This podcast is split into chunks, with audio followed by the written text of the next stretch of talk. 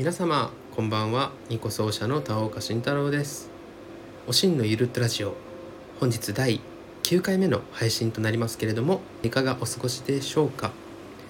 きっとねこの配信を聞かれる頃はもう寝る前かもしくは明日起きてからね聞かれるかなと思うんですけれども東京は昨日夜から冷たい雨が降ってましてまあ今日は日中まあちょっと降ったり曇ったりっていう感じで、まあ、夕方夜には完全にね雨は止んでましたけれどもとても寒くなりましたね。これぞ冬という感じで。今日の配信はですね何を話そうかなと思ったんですけれども一つね、まあ、特に2個の話っていうわけではないんですけれども以前ライブの MC でゼロインフィニティのねピアノのすぐるさんがちょろっと話してたと思うんですけれども例えばその僕とカラオケに行った時にこの男は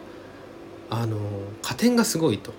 で何が加点がかっていうとその例えばしゃくりだったりビブラートだったりそういうあの小技をいっぱい使ってくるっていうことをね MC で話してたと思うんですけれどもちょっとその話をねしようかなと思いました小技っていうとすごくこうちょっと聞こえが悪いとは思うんですけれども小技をあの使ってやろうと思って使ってるわけじゃないんですよね別に。特にそのやっぱり2個を演奏してるものなのでどうしてもそのニュアンスがやっぱりそのもうずっと弾いてきた楽器特有のというか少しやっぱり似るんですよねその音の入りだったり例えばどこでビブラートかけるかとかそういうのがやっぱりこうねまあ、僕は歌手じゃないのでそあの楽器をね弾く方でずっとやってるじゃないですか。なので歌を歌ったとしてももうそのシステムしかないのでそれになってしまうんですよね。なので例えばその頭の音どこのフレーズでもいいんですけれども頭の音を絶対例えばちょっと下から入ったりするわけですよ。2個でも下から少しこう入る。例えばそのライブでよく弾いてる「うつせみ」って曲オリジナル曲の。それの2個の頭の入り「タララタラリララ」の頭。例えば「タララ」って入るかっていうとそうじゃなくて「ラララ」ってちょっと下から入るわけですよね。それがどうしてもその2個のあの活音滑らす音活音を使うっていうその表現があるんですけれどもそれが癖になっているので歌を歌ったとしてもそうなっちゃうんですよね。逆に言うとピアニストの方って鍵盤をしたらもうその音しか出ないわけなんでカラオケに行ってもバシッバシッバシッと当てるんですよ。なのであのー、皆さんカラオケにね行かれたことあると思うんですけれども採点のあれを入れるとバーが出るじゃないですか。音程のバーが。僕あれにあれを見ながら歌うっていうのが本当に苦手であのなんだろう。バシッバシッバシッと当てるんですよ。すぐるさんなんかはねピアニストだから。で僕なんかは絶対下から入るんで下から入ってそれがしゃくりと判定されるとバシッといくんですけれどもしゃくりそのカラオケの機械が認定してるしゃくりを超えた下から入りすぎるともうそれはずれて入ってるわけなんですごく僕はあれが苦手ですね。うん。あとは何が苦手かってその採点のバーって例えばまあ音程もそうですけれどもふわり歌詞のその音符に当ててるね歌詞のそのふわり通りに長さがなってるじゃないですか。だからそれをちょっとでもずれて歌うとあの判定というか採点には良くないですよね。下がりますよね。だから本当にね僕はカラオケのあの採点機能っていうのは実はすごくあの苦手ですぐるさんはあれを入れて歌うのがすごい好きなんですよ。で僕はすごく苦手なんですけれどもまああのいいやと思ってそのしゃくりとか ああいうそのいわゆる加点でねビブラートとかああいうのであのなんとか上乗せしようと思ってやってねあの楽しんでるので全然いいんですけれどもとにかくねふわり通りに歌うっていうのが僕苦手なんですよね。でふとね思ったのが確かに2個でも僕ふわり通りあまり弾かないなと思ったんです。例えばねさっきも出ましたけど「うつせみ」あれはまあもちろん原曲、まあ、僕の曲ですけれどもね。レコーディングして書いてで譜面原曲の一応あの譜面の原本もあるんですけれどもそれに忠実に演奏したことで多分もうここ10年ぐらい多分ないと思うんですよね。うん、例えば「タララディダディタタティラララララララランダンダン」が原曲なんです。ただやっぱりあのいわゆるその崩しっていうんですけれどもあのメロディーフェイクって言ってちょっと崩す歌い方あ歌い方じゃない弾き方っていうのをよくちょっと僕は癖でやっちゃうので「タラララリデディララリラランラリレロレリ」だいぶふわりが変わってきますよね。コード内に音は合ってるんですけれども。それがあのね癖になっちゃってるっていうのもそのよくずっと昔からね一緒に共演してたピアニストの方がまあ割とジャズミュージシャンなのでもともと。ま、自由にねやらせてもらってたんですけれどもそれでね結構遊んでしまう癖がついちゃってライブ中に。なのでこの「ゼロインフィニティ」っていうユニットをやりだしてね全部バチッと決まってるわけですよ。例えばアレンジが上がってきた曲って2個の譜面はこうピアノの譜面はこうでその編曲する時に例えば2個がこう弾いてピアノがこう弾いてだから成り立つみたいな箇所もあるんですよねだからねすごくね実は最初はあの困りましたうわこれここはこの譜面通り弾かないとピアノとぶつかるから譜面通り弾かなきゃとかそういうのをね、まあ、あのリハでやればいいんですけれどもライブ本番中にやってしまって気づくことが結構最初の頃はあったんですよ。なので、まあ、最近はねもうあすぐるさんのパートはここはこう弾くからじゃあ僕はここは譜面通りきちっと弾かなきゃっていうのをもうとりあえず頭に入れて弾くようにねしてるのであんまりあのぶつかることはない。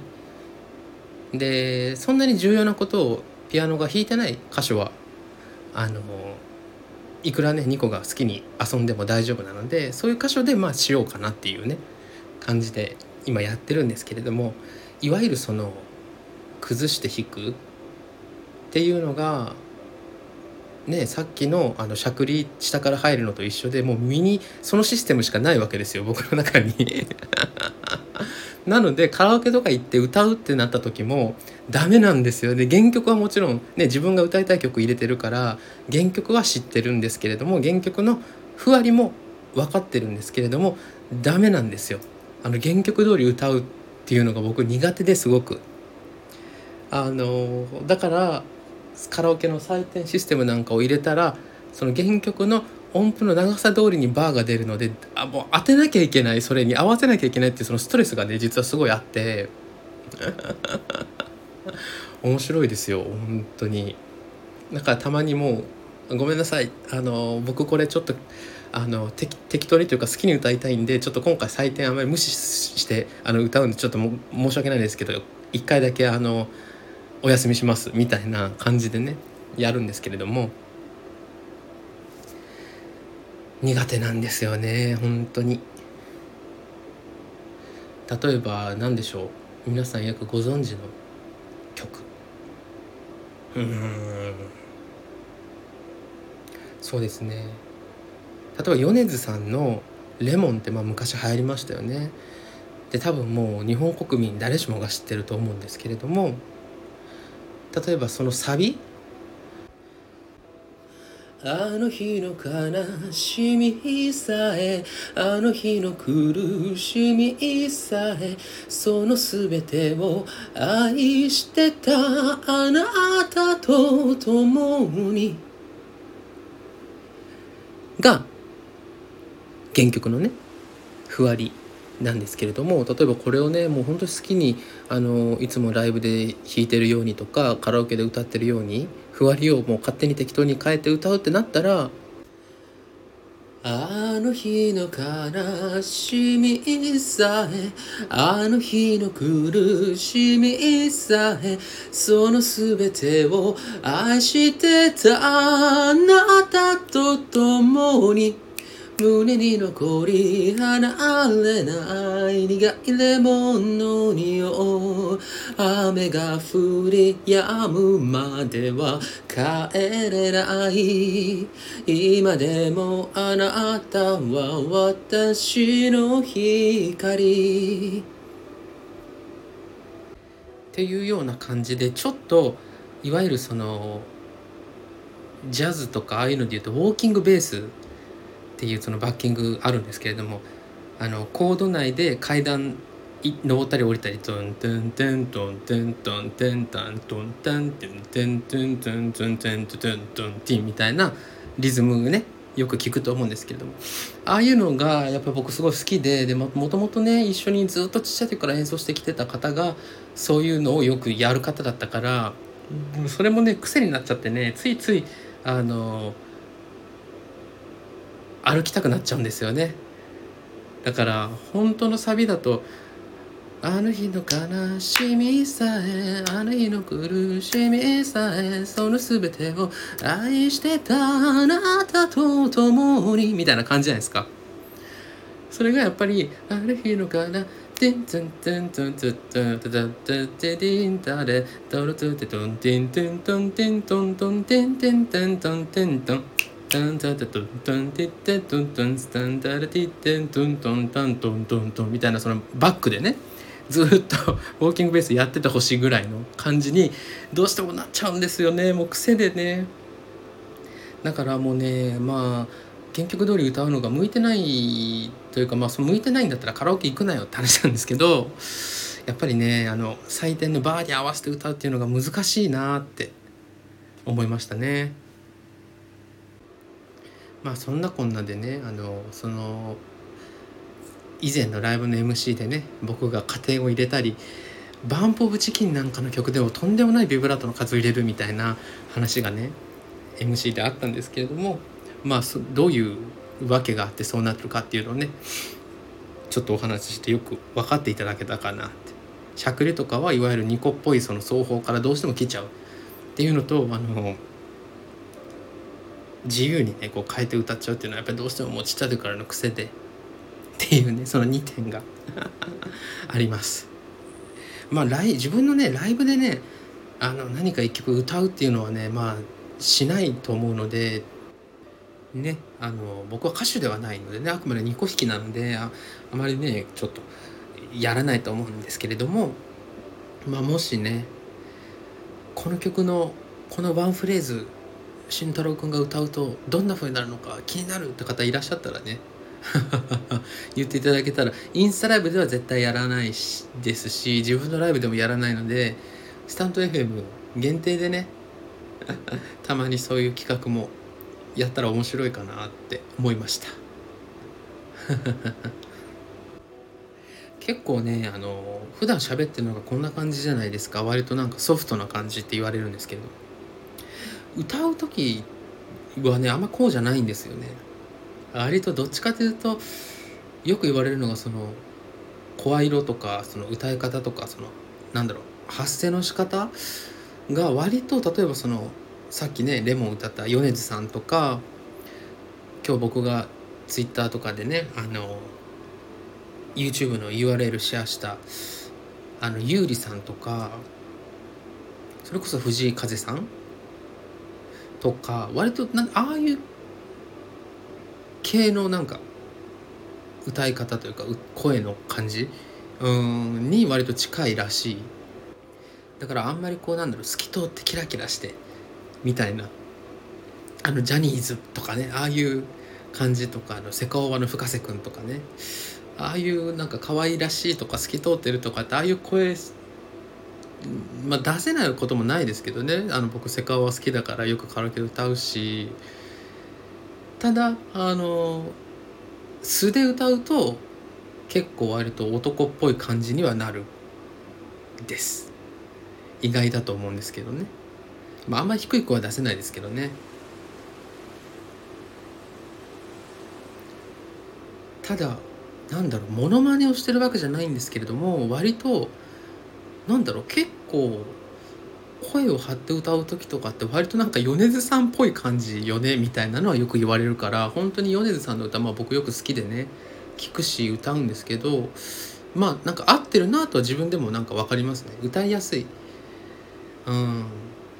あと米津さんも割としゃくりとかビブラートとかって結構特徴的じゃないですか。あの人結構ニコっぽい歌い方するんですよ。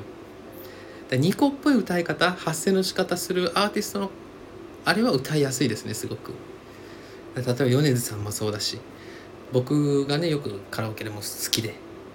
歌うあのハイドさんねラルカンシエルのボーカルのハイドさんとかもあの人もニコっぽいんですよすごく。ねっとりしたね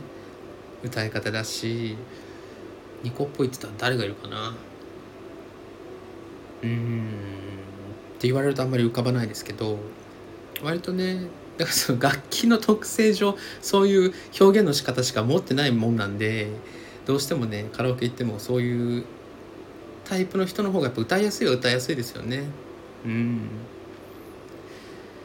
まあそろそろねカラオケにも行かなきゃなって思いますね。前回カラオケ行ったのがもうあれはね名古屋で行ったんですけどまあこれも時効だからねいいと思うんだけど。名古屋ライブがねあれ終わって急いで片付けて急いでホテルに荷物置きに行ってタクシーで。で卓さんと店に夕飯を食べに行って終わったのが8時ぐらいなのかなご飯食べて。でそれでホテルの真ん前にカラオケ屋があってよし行こうって言ってでまあ12時ぐらいになったら切り上げて帰ろうかって僕も翌日は広島にレッスンで帰るし卓さんに関してはね翌日名古屋で自分のライブがあったからね。って言ってたらねずるずるずるずるねちょっと盛り上がっちゃってねもう3時半とか4時ぐらいだったのかな解散したのが。だからもうそれ以降カラオケ行ってないんでね8910113だもう5ヶ月近くカラオケに行ってないんでそろそろまあ行きたいなと思いますけどね、まあ、僕一人カラオケは絶対しないんで一人カラオケするぐらいだったら家で一人カラオケすればねいいので、まあ、そろそろカラオケにも行きたいなと思いながらね。たまにあのどういう歌い方するんでしょうかね。気になりますみたいな方もいらっしゃるし。あちょうどいい機会だしスタンド FM のネタにねなるなと思って今日は。僕の歌い方2個に共通してますっていうそのお話でございました。ということで本日のスタンドヘムは以上になります。お楽しみいただけたでしょうか？ちょっといつもとは趣旨が違ったね内容だったので、まあ、楽しんでいただけたんじゃないかなと思いますけれどもまたね次回の配信でお会いしましょう。二個奏者の田岡慎太郎でございました。良い。週末をお過ごしください。